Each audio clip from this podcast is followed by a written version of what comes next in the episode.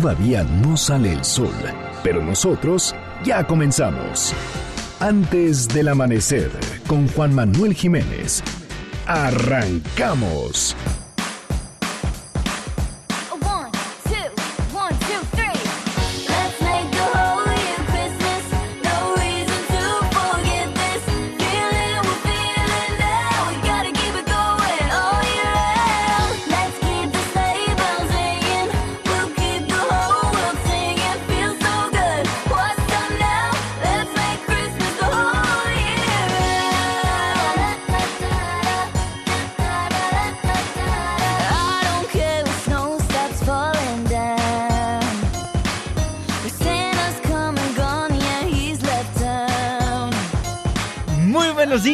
Da muchísimo gusto darles la bienvenida a este espacio madrugador de MBS Noticias 102.5. Gracias por acompañarnos antes del amanecer. Mi nombre es Juan Manuel Jiménez y como todos los días, como todas las mañanas, lo invito a que nos acompañe, a que nos sintonice hasta las 6 en punto para que desde muy temprano se informe de las noticias más relevantes de nuestro país en este espacio, en este programa que hacemos absolutamente todos, por lo cual lo invito a formar parte de la expresión en línea y nos deje saber lo que usted opina de lo que le presentamos a lo largo de estos 60 minutos de información.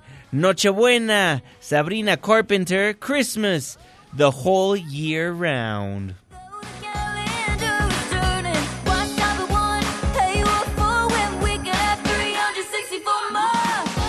Twitter e Instagram, arroba Juanma Pregunta, Facebook Juan Manuel Jiménez, los teléfonos en cabina 5166-1025, WhatsApp 55 16 34 5395.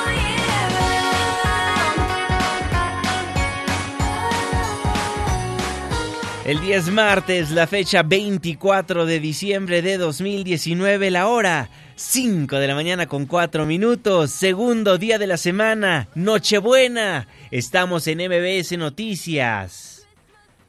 Antes del amanecer.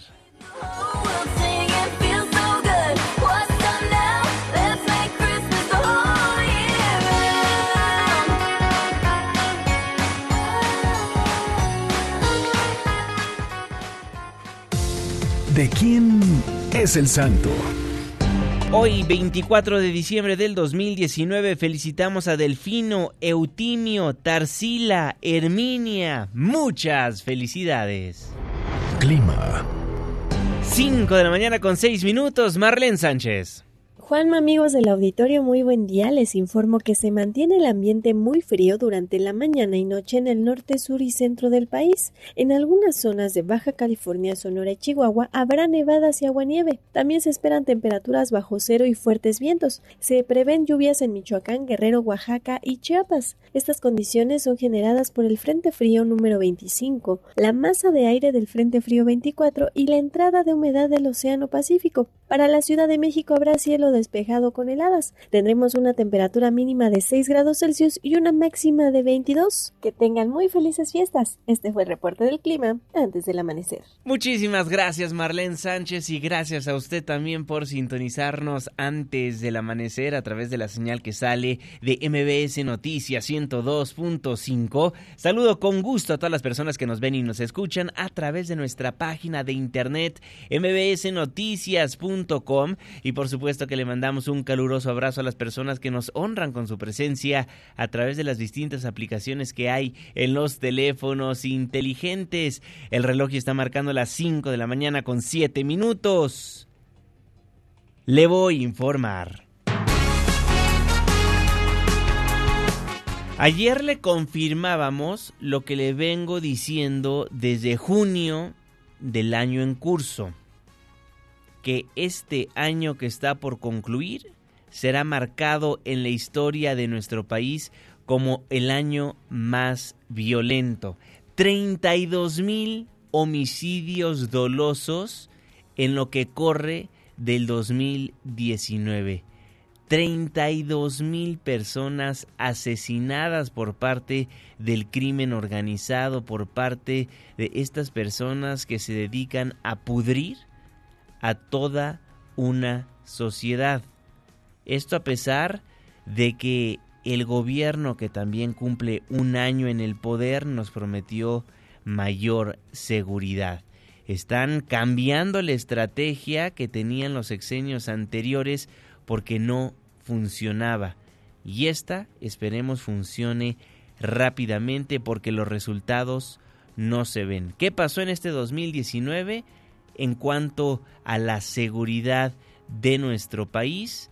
Yo creo que lo más importante fue la creación de la Guardia Nacional. ¿Qué es la Guardia Nacional? Esta nueva fuerza policíaca que conforma a tres dependencias gubernamentales. A la Policía Federal, a la Marina y al Ejército. Se unen esas tres corporaciones para la creación de la Guardia Nacional. Miles de elementos de esta nueva fuerza policíaca están desplegados en varios puntos de la República Mexicana para salvaguardar la integridad física de los mexicanos y de quienes visitan nuestro país. A pesar de que se creó la Guardia Nacional, siguen habiendo homicidios, sigue habiendo delincuencia y sigue habiendo una ola de violencia en la República Mexicana, por lo cual es obvio que el secretario de Seguridad y Protección Ciudadana, Alfonso Durazo, dio a conocer que aún no se le puede decir a la ciudadanía que el gobierno está cumpliendo en materia de combate a la inseguridad. La aspiración sería, como secretario de Seguridad, no levantarme y verme obligado a revisar la estadística criminal. El día que la estadística de incidencia criminal no sea una preocupación mañanera, en ese momento estaremos cerca de poder decirle, muy cerca de poder decirle a la gente, empezamos a cumplirlas en este momento todavía no. Tenemos que continuar con el proceso de crecimiento y maduración institucional de la Guardia. Es fundamental que la Guardia crezca en número de elementos como lo tenemos programados. Tenemos que lograr que el Fortamun pase del 20 al 50% y que en lugar de estar destinado al concepto amplio de seguridad pública, estos recursos se destinen exclusivamente al mejoramiento policial. Esperemos así sea, porque para cerrar el 2019 continúan siendo asesinados ciudadanos, continúan siendo víctimas cualquier tipo de ciudadano, ¿eh? los ricos, los pobres, los que tienen influencia y los que no. Porque en Oaxaca asesinaron ayer a un alcalde. Evelina Aragón, ¿cómo estás? Buen día. Buenos días, Juanma. Te saludo y te comento que la tarde de este lunes el edil de Jalapa de Díaz, Arturo García Velázquez, fue ejecutado mientras se encontraba en el convivio del DIF municipal por la temporada de Sembrina. En el lugar también murió el síndico hacendario Javier Terrero. De acuerdo con los primeros reportes policíacos, un comando armado arribó y sorprendió a los escoltas ejecutando al edil surgido del partido Morena y a su síndico. Tras el crimen a la zona se desplazaron elementos de la Agencia Estatal de Investigaciones y personal de la Fiscalía, así como policías estatales y Guardia Nacional. La noticia fue confirmada por el senador de la República, Salomón Jara Cruz, quien utilizó sus redes sociales para lamentar el homicidio de su compañero de partido, quien dijo hace unos días fue encarcelado injustamente, y es que fue el pasado 24 de octubre cuando Arturo García Velázquez fue detenido con al menos 10 mandos policíacos de la localidad, posterior a un operativo simultáneo realizado por las autoridades estatales. Dentro de las personas detenidas junto con el edil se encontraban el primer y segundo comandante de la Policía Municipal, quienes presuntamente están relacionados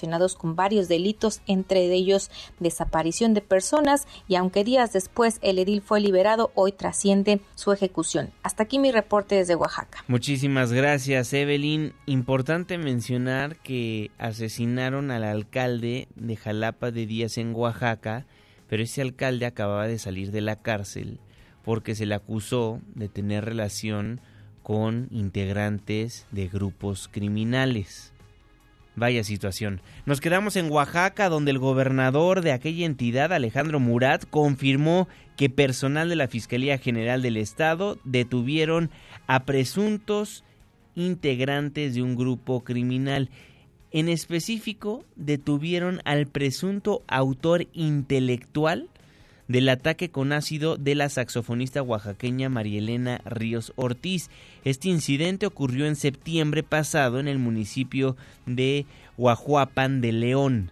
El mandatario estatal aseguró que en breve se darán mayores datos al respecto. Sin embargo, reiteró que no existirá, que no existirá impunidad en el caso. Ya lo veremos.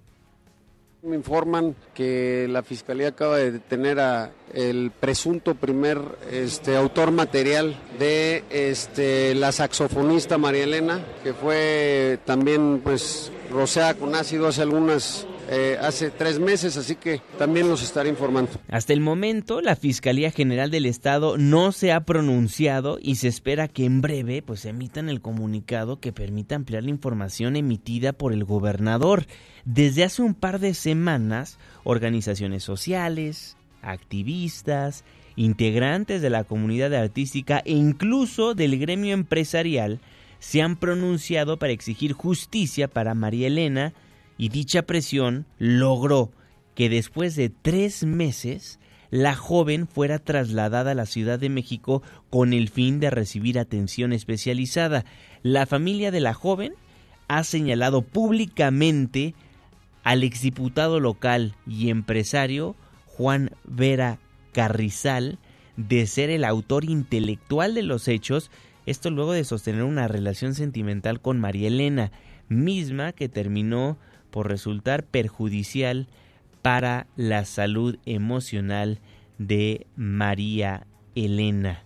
Vamos a ver cómo avanzan las investigaciones. Es triste que en nuestro país se tiene que hacer viral una noticia desgarradora para que peleen el caso las autoridades. Son las 5 de la mañana con 15 minutos. En más temas que le hemos dado puntual seguimiento, continúan las preguntas después de que la Secretaría de la Función Pública, a través de su titular, Imeréndira Sandoval, exoneraran a Manuel Bartlett la semana pasada.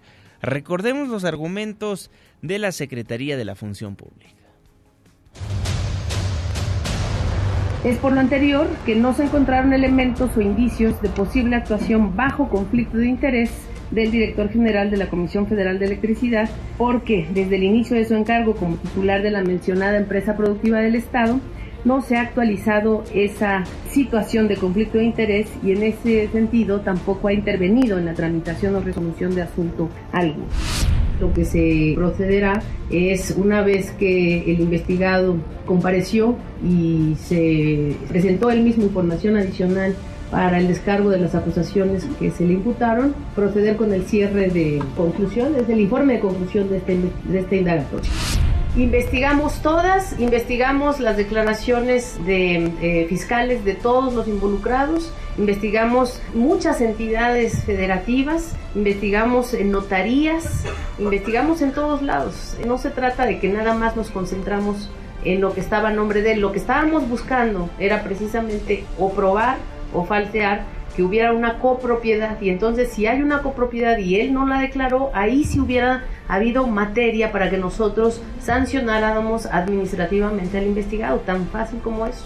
Investigamos por todos lados, levantamos todas las piedras que se tenían.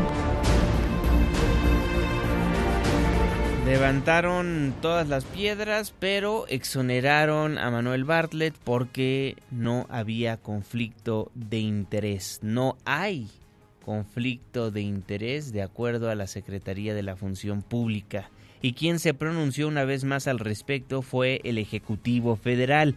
El presidente Andrés Manuel López Obrador aseguró que las críticas a la investigación del caso Bartlett son las reacciones por las medidas de recuperación de la Comisión Federal de Electricidad, que igual que todo el gobierno, estaba secuestrada por un grupo de rufianes. Al dar por cerrado el caso por los señalamientos en contra de Bartlett, por la poca claridad en el origen de sus bienes, el mandatario aseguró que es suficiente con la investigación de la Secretaría de la Función Pública y agregó que su titular, Irmeréndira Sandoval, es una mujer que no sería capaz de tapar un acto de corrupción. La secretaria Irma Erendira es profesional, está pegada a la realidad y que lo que hay en todo esto es eh, mucha fobia, mucho coraje del conservadurismo, adicional a lo que pueda no gustarles del licenciado Bartlett, está el hecho de que también estamos recuperando la Comisión Federal de Electricidad, que estaba tomada como Pemex y como otras empresas. Bueno, como estaba el gobierno tomado, el gobierno estaba secuestrado, estaba al servicio de una pandilla. De una pandilla estaba el gobierno y mientras queda exonerado el director de la CFE porque no se logró comprobar que él adquirió 25 propiedades, 23 casas y dos terrenos con un valor aproximado de 800 millones de pesos. En la institución niegan también que Manuel Bartlett haya comprado miles de vehículos a su servicio. Angélica Melín. Juanma, gracias, muy buenos días. La Comisión Federal de Electricidad rechazó haber comprado 10.000 vehículos y que algunos de estos estén al servicio personal del director general Manuel Bartlett. El portavoz corporativo, Luis Bravo, y Miguel López, coordinador de Administración y Servicios de la empresa, puntualizaron que las unidades no se compraron, sino que se arrendaron. Apuntaron que el contrato se hizo desde la pasada administración y se decidió ampliar los seis meses, ya que vencía en junio del 2019, esto con el fin de seguir aprovechando los autos. Indicaron que la renovación del contrato se sometió a concurso y los resultados estarán listos el próximo 20 de enero del año 2020. Tras negar que el director Bartlett Díaz haya hecho uso particular de alguno de esos vehículos, afirmaron que esas acusaciones forman parte de la campaña de ataques en su contra, lo anterior en el marco de las investigaciones de la Secretaría de la Función Pública en las que resultó exonerado por las faltas de conflicto de interés y enriquecimiento inexplicable. Escuchemos al vocero Luis Bravo. Y los ataques hacia distintos funcionarios y los ataques que se han soltado últimamente, pues es porque se trastocan los intereses de todos aquellos que tenían y que hacían de la Comisión Federal de Electricidad un botín, porque eso es lo que hacían, tenían, veían en Comisión Federal un botín y eso, pues eso se acabó. Quienes utilizaban los autos y bienes de la empresa para uso particular eran los funcionarios y hasta las secretarias de la anterior gerencia de la empresa productiva del Estado. Escuchemos de nueva cuenta al portavoz. Para transportar a los funcionarios de la Comisión Federal que parecían jeques árabes con camionetas blindadas, salían de la ciudad, era para uso personal, incluso había secretarias de los funcionarios que traían estas camionetas para uso personal. Juanma, la información que te tengo. Muchísimas gracias Angélica Melín y luego de que se dio a conocer que el hoy ex embajador de México en Argentina, Ricardo Valero, haya robado en dos, en dos ocasiones en Argentina y luego de que sus médicos dieron a conocer que le fue detectado un tumor cerebral y en 2012 desarrolló un síndrome frontal caracterizado por alteraciones conductuales, el presidente de la República Andrés Manuel López Obrador aseguró que desconocía los antecedentes de la enfermedad. Sí, no se sabía y es muy lamentable este caso. Yo le diría que hasta doloroso. Yo le mando a Ricardo desde aquí un abrazo cariñosísimo a él y a toda su familia. Y ya en su momento se va a buscar quién lo sustituye. Bueno, estaremos al pendiente del nombre que va a sustituir a Ricardo Valero. Son las 5 de la mañana con 22 minutos tiempo del centro de la República Mexicana. Nos vamos a un breve corte comercial, nos vamos a la pausa. Al volver platicaremos de lo que dio a conocer ayer la Secretaría de Comunicaciones y Transportes donde una vez más descartó que haya sido un atentado el accidente en el que murieron justamente hace un año la ex gobernadora de Puebla Marta Erika Alonso y su esposo Rafael Moreno Valle. Más preguntas que respuestas a raíz de esta conferencia la tarde del día de ayer. Nos vamos a un breve corte comercial, nos vamos a la pausa. Twitter, arroba Juanma Pregunta, Facebook, Juan Manuel Jiménez, los teléfonos en cabina 5166-1025. Forme parte de la expresión en línea. También déjenos saber cómo va a pasar la noche del día de hoy. Geraldine McQueen, Once Upon a Christmas Song. Después el reporte vial, la pausa. Y ya volvemos.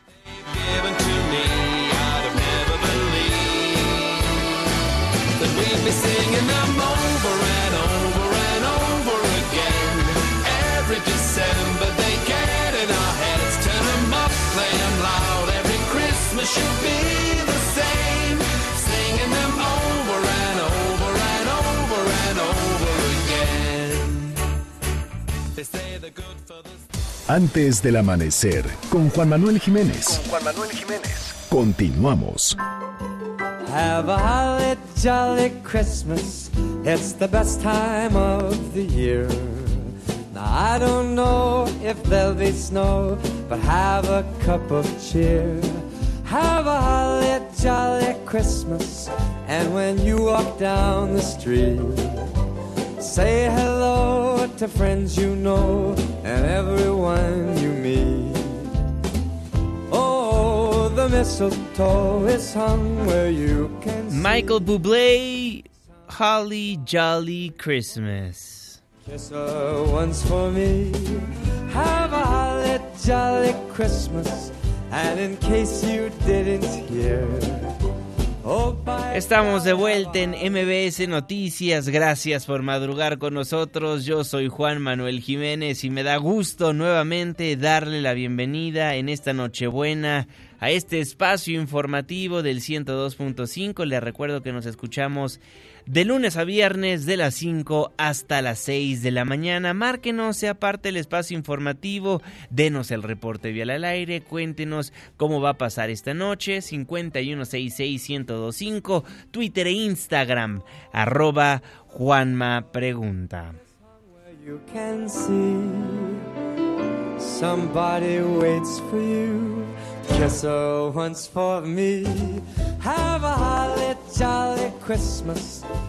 27 minutos después de la hora, saludo con gusto a César Alfonso. Muy buenos días. Deportes con César Alfonso, en sustitución de Luis Enrique Alfonso. Buenos días amigas y amigos de Antes del Amanecer, 24 de diciembre, cenita, regalos y ya que toco este son mi Juanma, espero que ya tengas mi regalo para que amanezca ahí en tu arbolito, yo no soy nada exótico, si aún no lo has comprado, estás a tiempo todavía, mi es Bueno. tempranito, yo no soy tan exótico, puede ser de unos calcetines hasta una corbata, así que... Tú dirás, tú dirás, sorpréndeme. Y para empezar con el tema deportivo, vamos a arrancar con la información porque vamos a tocar el tema de la final. América Monterrey. Vamos a empezar con las Águilas porque el día de ayer hicieron un llamado importante a su afición, respondió muy bien, abrieron las puertas del Estadio Azteca, señoras y señores, para que vieran a entrenar al equipo y la afición respondió muy bien. Imagínense nada más, abrieron la parte baja y tuvieron que abrir otras secciones del estadio para que eh, pues la gente pudiera entrar porque no se daban abasto, fueron más de 30 mil personas las que asistieron para ver ent- entrenar al equipo, imagínense, y para ser exa- exactos, fueron 36 mil 700 personas las que ingresaron al Coloso de Santa Úrsula para ver entrenar al equipo. Eso es un gesto muy, muy, muy grande por parte de la afición y también por parte del equipo que pues dejar entrar a los aficionados y convivir un rato con ellos.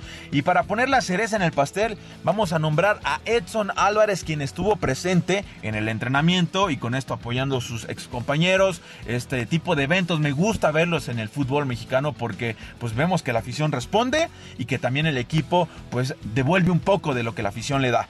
Y ahora vamos a pasar con Monterrey porque también eh, abrió, pero no abrió las puertas de su estadio, abrió la venta de los boletos. Con esto pues hablamos de que después del regreso del plantel, pues de su participación en el Mundial de Clubes en Qatar, Rayados abrió la venta libre para la final de la apertura eh, ante América el próximo 26 de diciembre. Pero, ¿qué es lo que llama la atención en esta apertura de la venta? Pues tal es el caso del aficionado Daniel Guerra, quien con tal de comprar sus dos boletos, que es el máximo por persona que se permite comprar, pues estuvo 16 horas ahí parado para obtener sus tickets. Fueron 16 horas aquí afuera del estadio, tratar de dormir con el frío, sentarte, pararte, lo que hacemos por el equipo. Aproximadamente hay 30 aquí, 30 y en la mañana a las 7, 8 de la mañana van a llegar las más personas. Me traje una silla, una almohada y tres cubijas. Y siguiendo con información del fútbol mexicano, vamos a tocar al Club León porque su entrenador, eh, Nacho Ambriz, en palabras, eh, pues empezó a dar un poquito de lo que están haciendo la pretemporada, de lo que van a, formar para el siguiente torneo, pero esto no fue lo que llamó la atención en, en la conferencia de prensa que dio Ambriz. Vamos a hablar que en palabras de aliento hacia el exjugador eh, de los Panzas Verdes, y hablamos de JJ Macías, quien demostró en buenos momentos, ¿no? Buenos, buenos flashazos con el Club León y la buena confianza que le tuvo eh, eh, para ponerlo como titular o darle también minutos como suplente, pues eh, destacó ¿no? Los buenos deseos hacia el joven delantero que ahora pertenece a las Chivas. Y vamos a escuchar palabras de Ambriz que solo le faltó mandarle unas cuantas rosas a JJ Macías. Nosotros ya lo hicimos jugar, nos ayudó, no me queda más que desearle lo mejor, es un, gran jugador y espero pronto verlo pronto en, Europa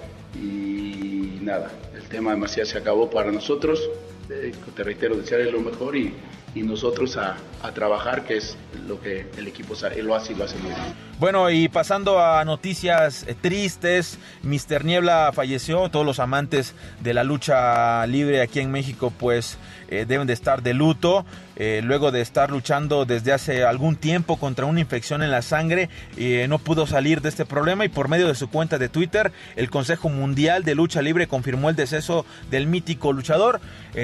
mandamos mucha, mucha fuerza a su familia y pues así es, una noticia triste. Y ahora volvemos a lo que es el fútbol, pero nos vamos a ir del otro lado del charco porque vamos a empezar a tocar se abre el mercado, hay transacciones, pero una que más llama la atención es la del señor Cavani. Así es, el delantero del Paris Saint-Germain, pues está a dos, nada más y nada menos que firmar con los colchoneros, con el Atlético de Madrid, porque su contrato termina en junio y este sería un gran refuerzo para el equipo colchonero, entendiendo en la búsqueda de poder competir tanto en la Liga como en Champions. Y ahora nos vamos a la Premier porque vamos a tocar el son de lo que ya se está tratando de erradicar y es el racismo sí, aquí en México se está tratando de erradicar el famoso grito, ¿no? Que ya todos lo sabemos, que la FIFA nos está poniendo algunas multas, pero eh, esto no solo pasa en nuestro país. Vamos a tocar ahora a Inglaterra porque el gobierno de Gran Bretaña pidió a las autoridades del fútbol británico priorizar, erradicar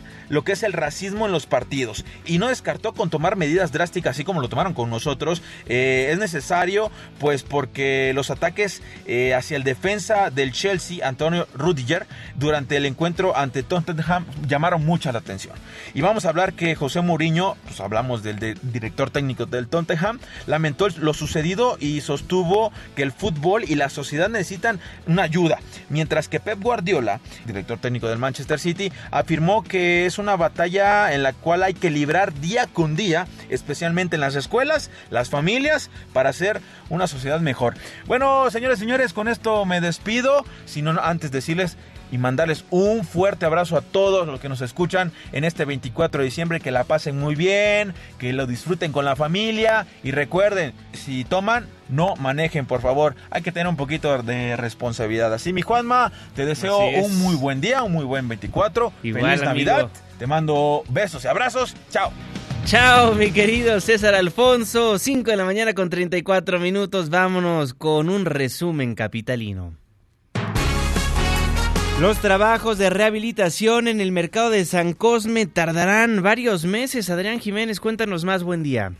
Buen día, Juanma. Un saludo afectuoso para ti y el auditorio. Los trabajos de rehabilitación en el mercado de San Cosme, afectado por un incendio la madrugada del pasado domingo, podrían tardar al menos nueve meses, así lo informó Fatlala Acabani, secretario de Desarrollo Económico de la Ciudad de México. Tras hacer un recorrido por el lugar y dialogar con los locatarios afectados, el funcionario detalló que fueron 188 los locales afectados en su totalidad, mientras que el techo tuvo daños en el 75% de sus su superficie. Precisó que los locatarios serán apoyados con un monto de entre 2.500 y 3.000 pesos bajo el concepto del seguro de desempleo que otorga hasta por seis meses la Secretaría de Trabajo y Fomento. Refirió que la dependencia a su cargo, a través del Fondo para el Desarrollo Social de la Ciudad de México, dará créditos extraordinarios de hasta 25 mil pesos con una tasa de 0% de interés para que los afectados puedan iniciar con la compra de insumos para sus negocios. Escuchemos. Por instrucciones de la jefa de gobierno, el activar el seguro de desempleo durante los primeros seis meses del año se va a iniciar en enero. El apoyo este consiste en, a fondo perdido entre 2.500 y 3.000 pesos mensuales a todos los locatarios del mercado, no solamente a los siniestados. Eso por un lado. Por otro lado, vamos a generar un comité de aprobación, de autorización extraordinario de créditos hasta 25 mil pesos a todos los locatarios igualmente para que puedan ellos recuperar su capacidad económica, su capital y reinicien sus actividades a la brevedad. De igual forma, el titular de la SEDECO indicó que acordaron con los locatarios que estos se podrán instalar sobre Gavino Barreda, calle aledaña al mercado para que puedan llevar a cabo su actividad comercial. Juan Auditorio es la información. Buenos días. Muy buenos días, Adrián Jiménez. Nos vamos contigo, Nora Bucio. Se inauguró el presidente se inauguró por parte del presidente López Obrador el túnel, el túnel emisor Oriente. Adelante, buen día.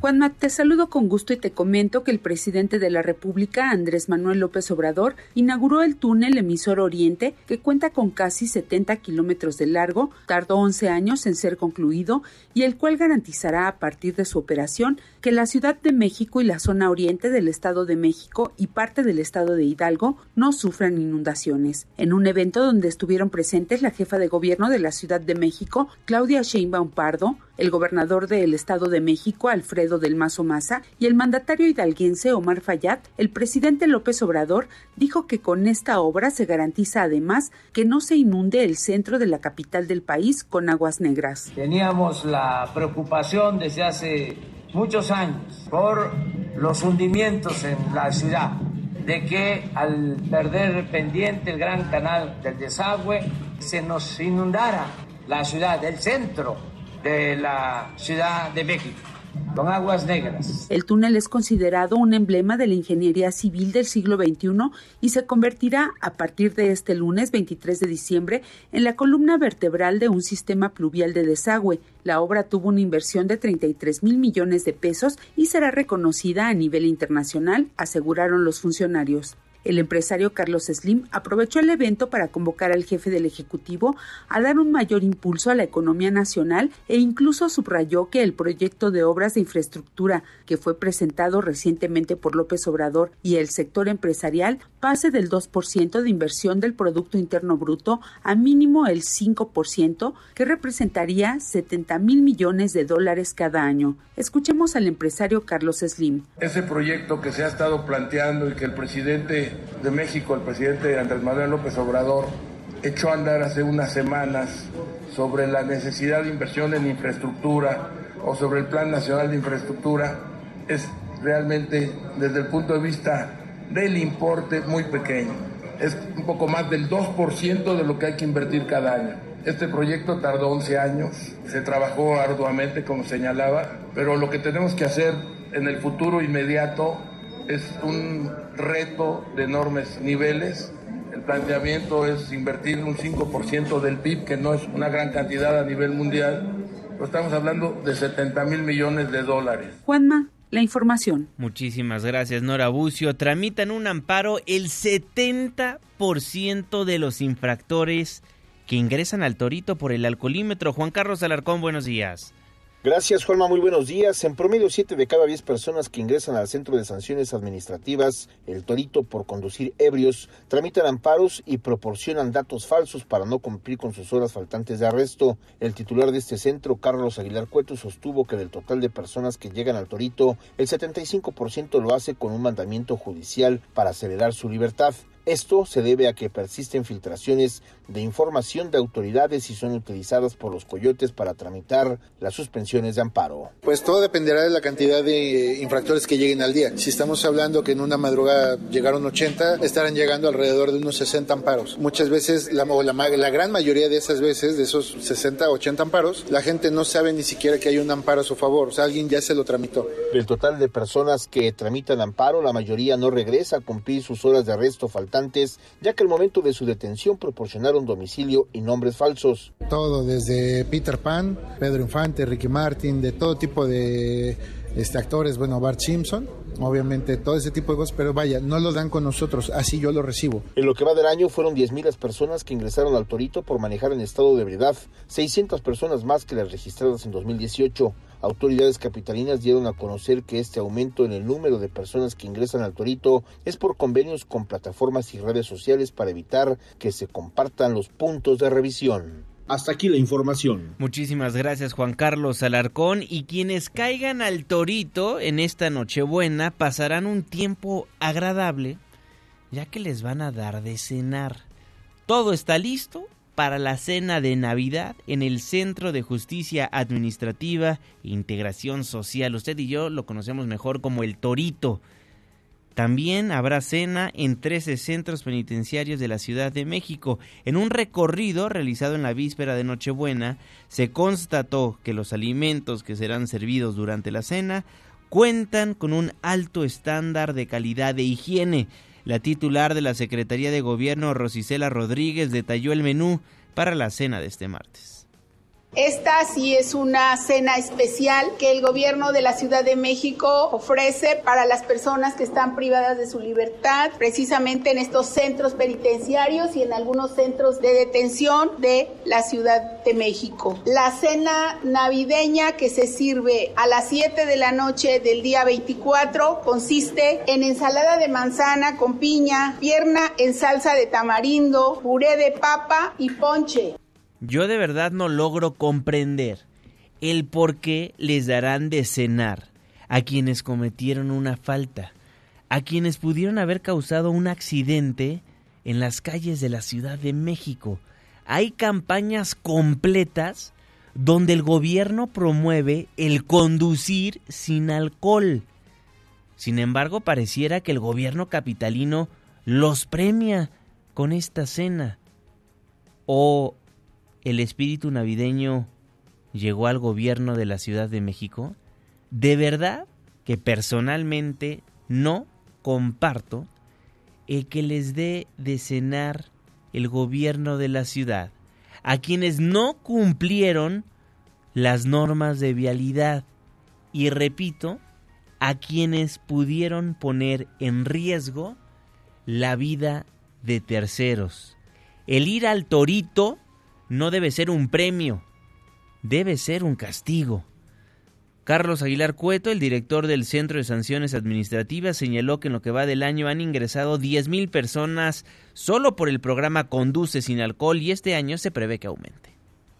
A lo que va de esta fecha, en total llevamos un poquito más de 600 a comparación del año pasado. Subieron un mínimo porque todavía no termina el año, pero ya en su totalidad estamos haciendo una idea que va a ser alrededor de un 12-15%, porque obviamente también hubo unas reformas a la ley de cultura cívica y al reglamento de tránsito. Y mientras que quienes manejaron bajo el influjo del alcohol les darán una cena gratis, con el objetivo de que las familias mexicanas puedan ahorrar durante las fiestas navideñas y de Año Nuevo, la Procuraduría Federal del Consumidor, la Profeco, presentó siete platillos alternativos o imitaciones que sustituyen a los tradicionales, como el bacalao por atún a la vizcaína, en donde el ahorro podría ser hasta en un 70%. La voz del Procurador Federal del Consumidor, Ricardo Sheffield.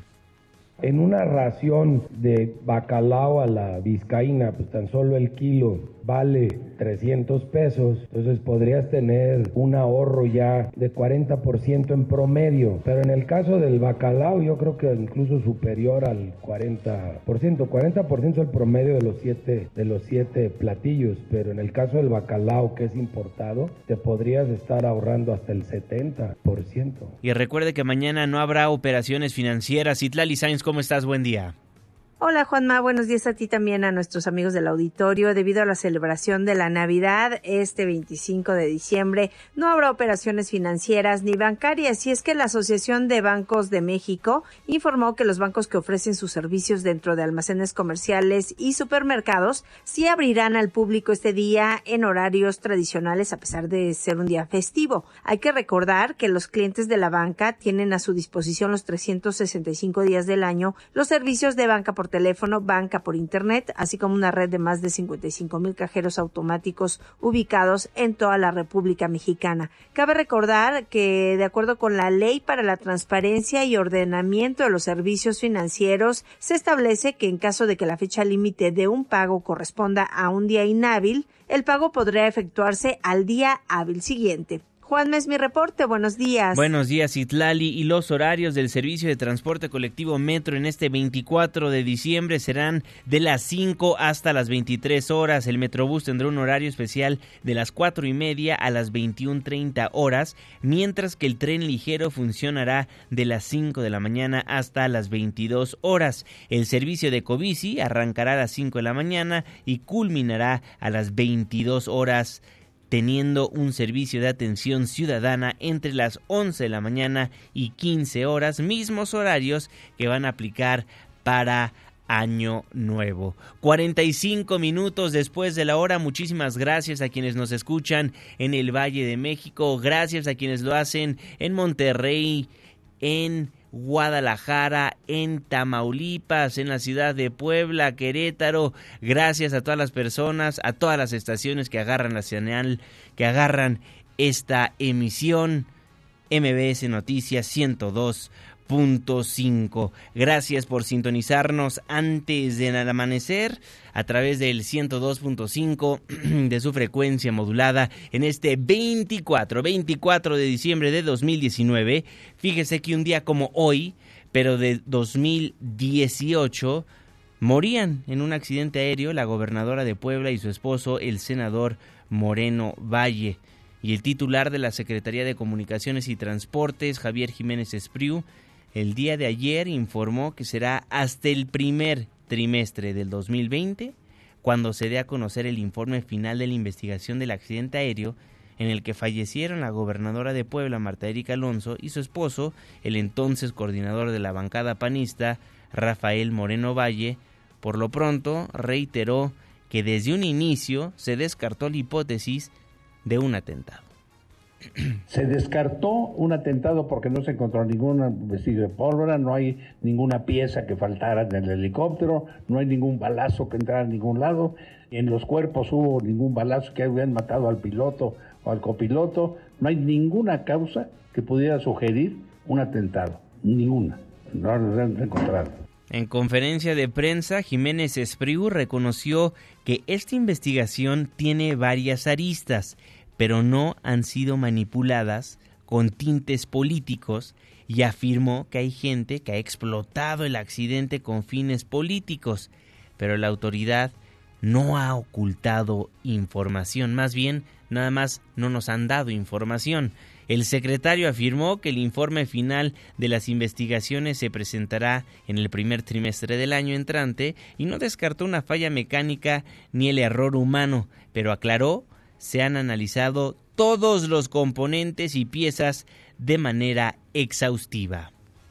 El primer trimestre de 2020 estará concluido el diagnóstico final, estará redactado ya el diagnóstico final de la investigación técnica del percance del helicóptero marca Augusta y en el que perdieron la vida la entonces gobernadora del estado de Puebla, Marta Erika Alonso Hidalgo, el senador Rafael Moreno Valle Rosas, Héctor Baltasar Mendoza, Marco Antonio Tavera Romero y Roberto Cope Obregón. Por lo tanto, las autoridades mexicanas, como las agencias y compañías internacionales que participan en la redacción del informe, no dejarán espacio de duda.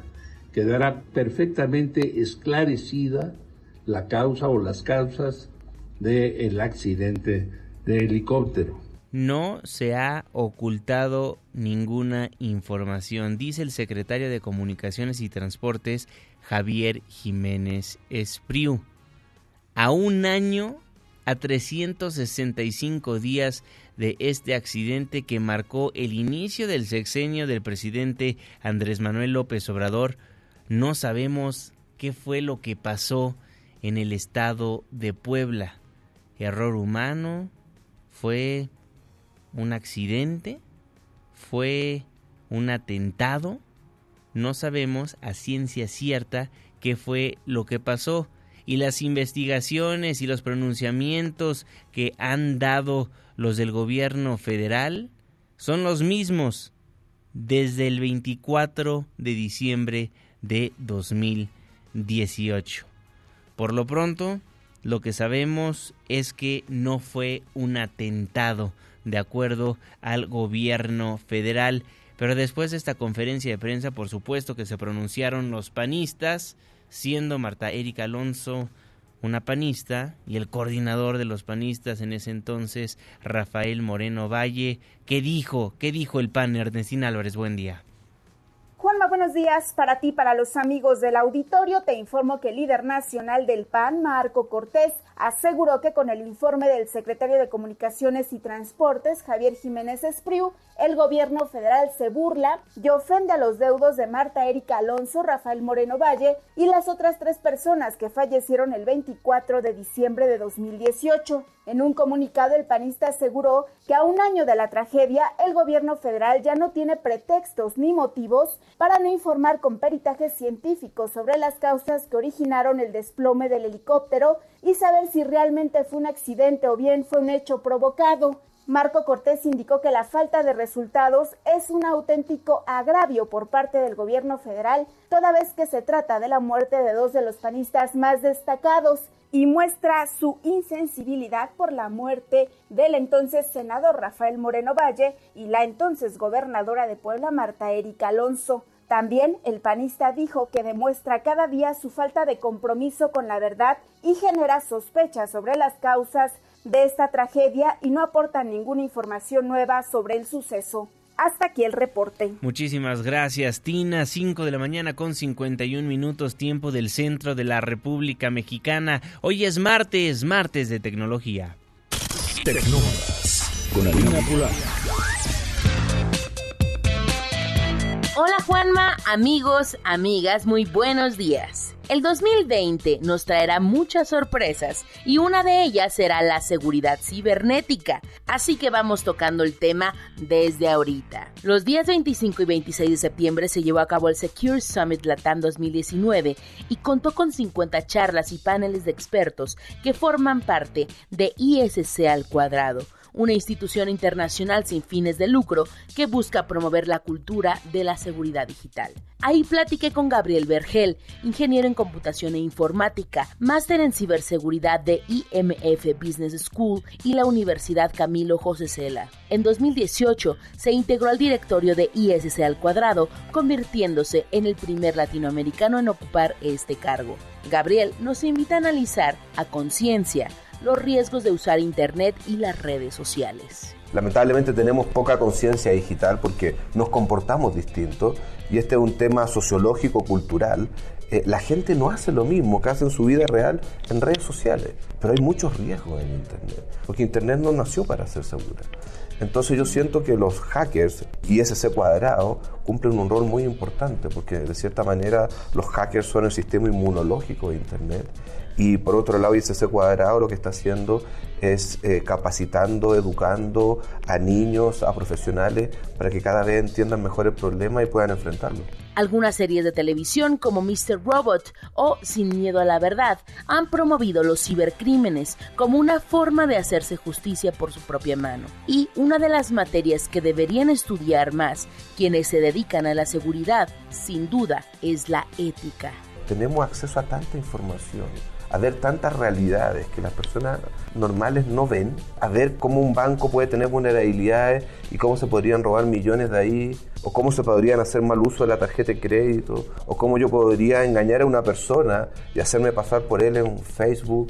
Entonces, claro, de cierta manera nos sentimos un poco poderosos, claro. Claro, y, y, si uno maneja mal este poder o esta fama, probablemente, claro, puedes terminar trabajando con el cibercrimen pero en definitiva no es lo recomendado, yo creo, porque va a tener que vivir una vida falsa, yo creo, y estar siempre en riesgo. Por último, el hacker chileno nos da sus predicciones para las elecciones que se vivirán los próximos meses en nuestro vecino del norte. Que lamentablemente van a ser muy poco democráticas probablemente, porque Cambridge Analytica era una de muchas empresas que existen de este tipo y porque lamentablemente Facebook y otras empresas similares tienen tanta información de nosotros que pueden ser ocupadas en este caso como para influir en ciertas elecciones y que ciertas em-, empresas como Cambridge Analytica que lo hacen y que en definitiva debieran e-, existir más exigencia por cada gobierno o por alguna entidad internacional que empiece a regular esto porque si no probablemente cada vez vamos a tener menos procesos democráticos.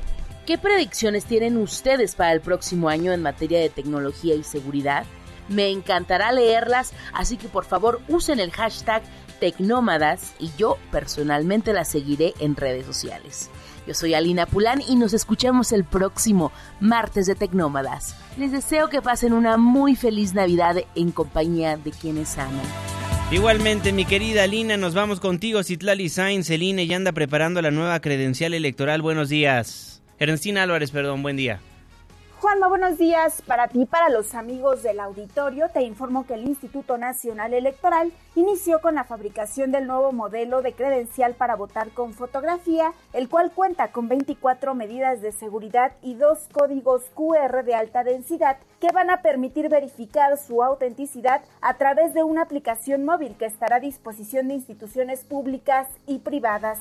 El INE explicó que este es el sexto modelo de credencial que han emitido, pero en esta ocasión tienen medidas de seguridad, como es su alta resolución, en el anverso tienen un dispositivo ópticamente variable y también estos códigos QR contienen los datos de los ciudadanos. En un mensaje en sus redes sociales, el consejero presidente del INE, Lorenzo Córdoba, explicó que el código QR podrá ser leído a través de una aplicación desarrollada por el INE para que desde teléfonos inteligentes cualquier ciudadano o bien institución pública o privada pueda verificar en tiempo real la autenticidad de los datos contenidos en esta credencial. También señaló que esta credencial de elector va a seguir siendo gratuita y el padrón electoral confiable, por lo que se tienen los dos pilares que dan certeza a los procesos democráticos desde hace ya 30 años. El costo de las micas será de 11.58 pesos cada una y se espera una producción aproximada de 15 millones de credenciales anuales. Hasta aquí el reporte. Muchísimas gracias, Ernestina Álvarez.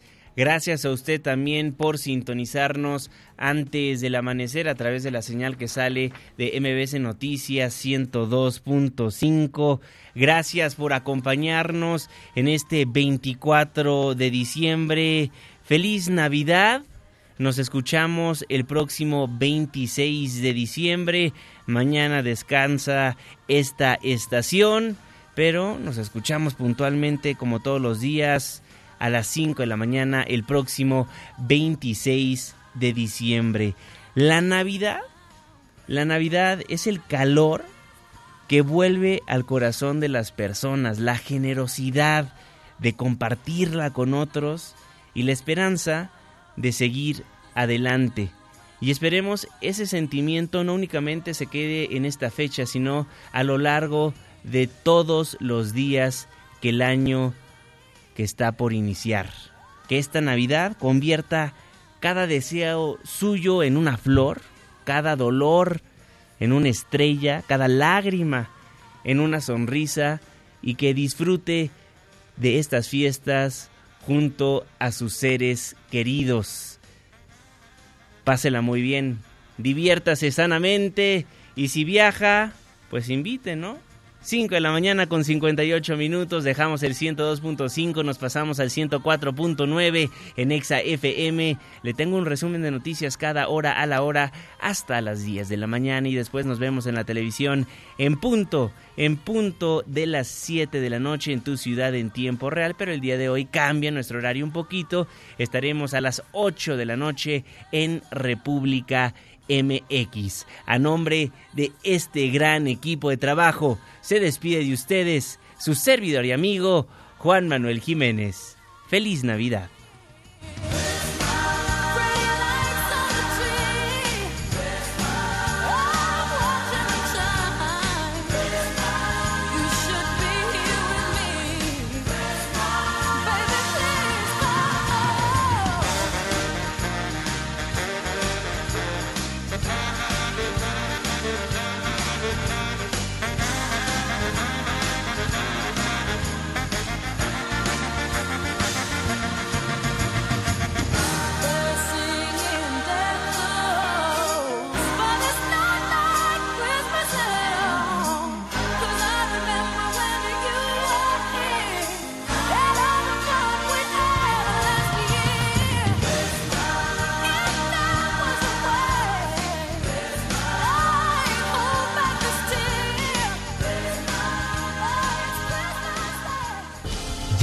Casi sale el sol.